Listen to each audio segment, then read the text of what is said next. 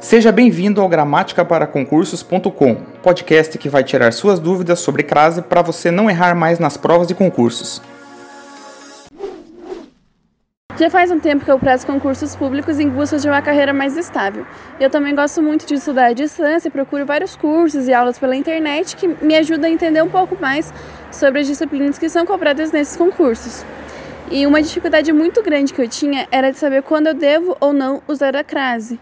E fiquei muito feliz quando encontrei o curso Gramática para Concursos, porque ele foi o que mais me ajudou a resolver essa dúvida de uma vez por todas.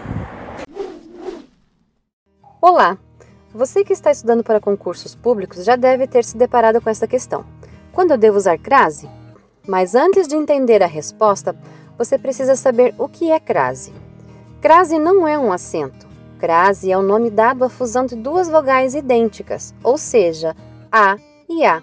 O primeiro a é uma preposição que usamos, por exemplo, com o verbo ir. Eu vou. Vou aonde? Vou a algum lugar. O segundo a é artigo feminino, que usamos com substantivos femininos. Por exemplo, a casa, a farmácia, a escola. Então, se eu tiver esses dois as, eu os junto em um só e uso o acento grave, que é o acento usado para marcar a existência da crase. Veja, vou aonde? Vou a a casa de Pedro.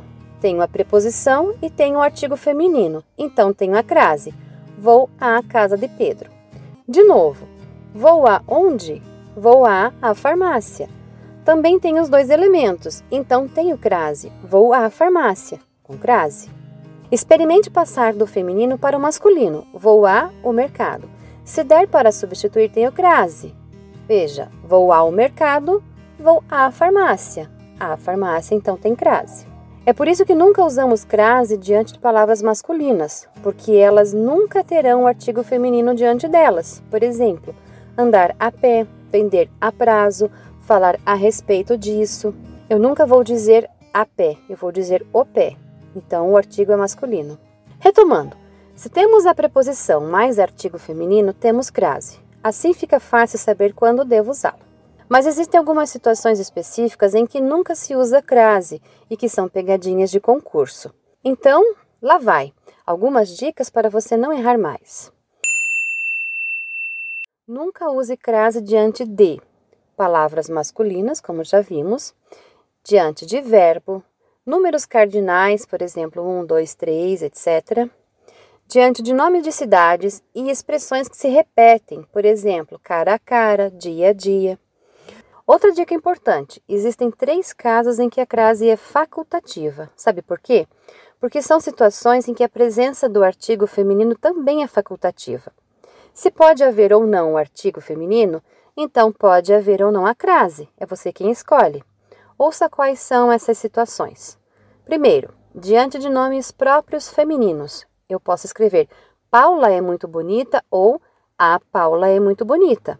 Então eu posso escrever entrei o cartão a Paula com ou sem crase. Segundo, diante de pronome possessivo feminino, eu posso escrever minha avó tem 60 anos ou a minha avó tem 60 anos. Então eu posso escrever cedi o lugar à minha avó com ou sem crase. Terceiro e último, depois da preposição até. Por exemplo, fui até a praia, sem crase, ou fui até a praia, com crase.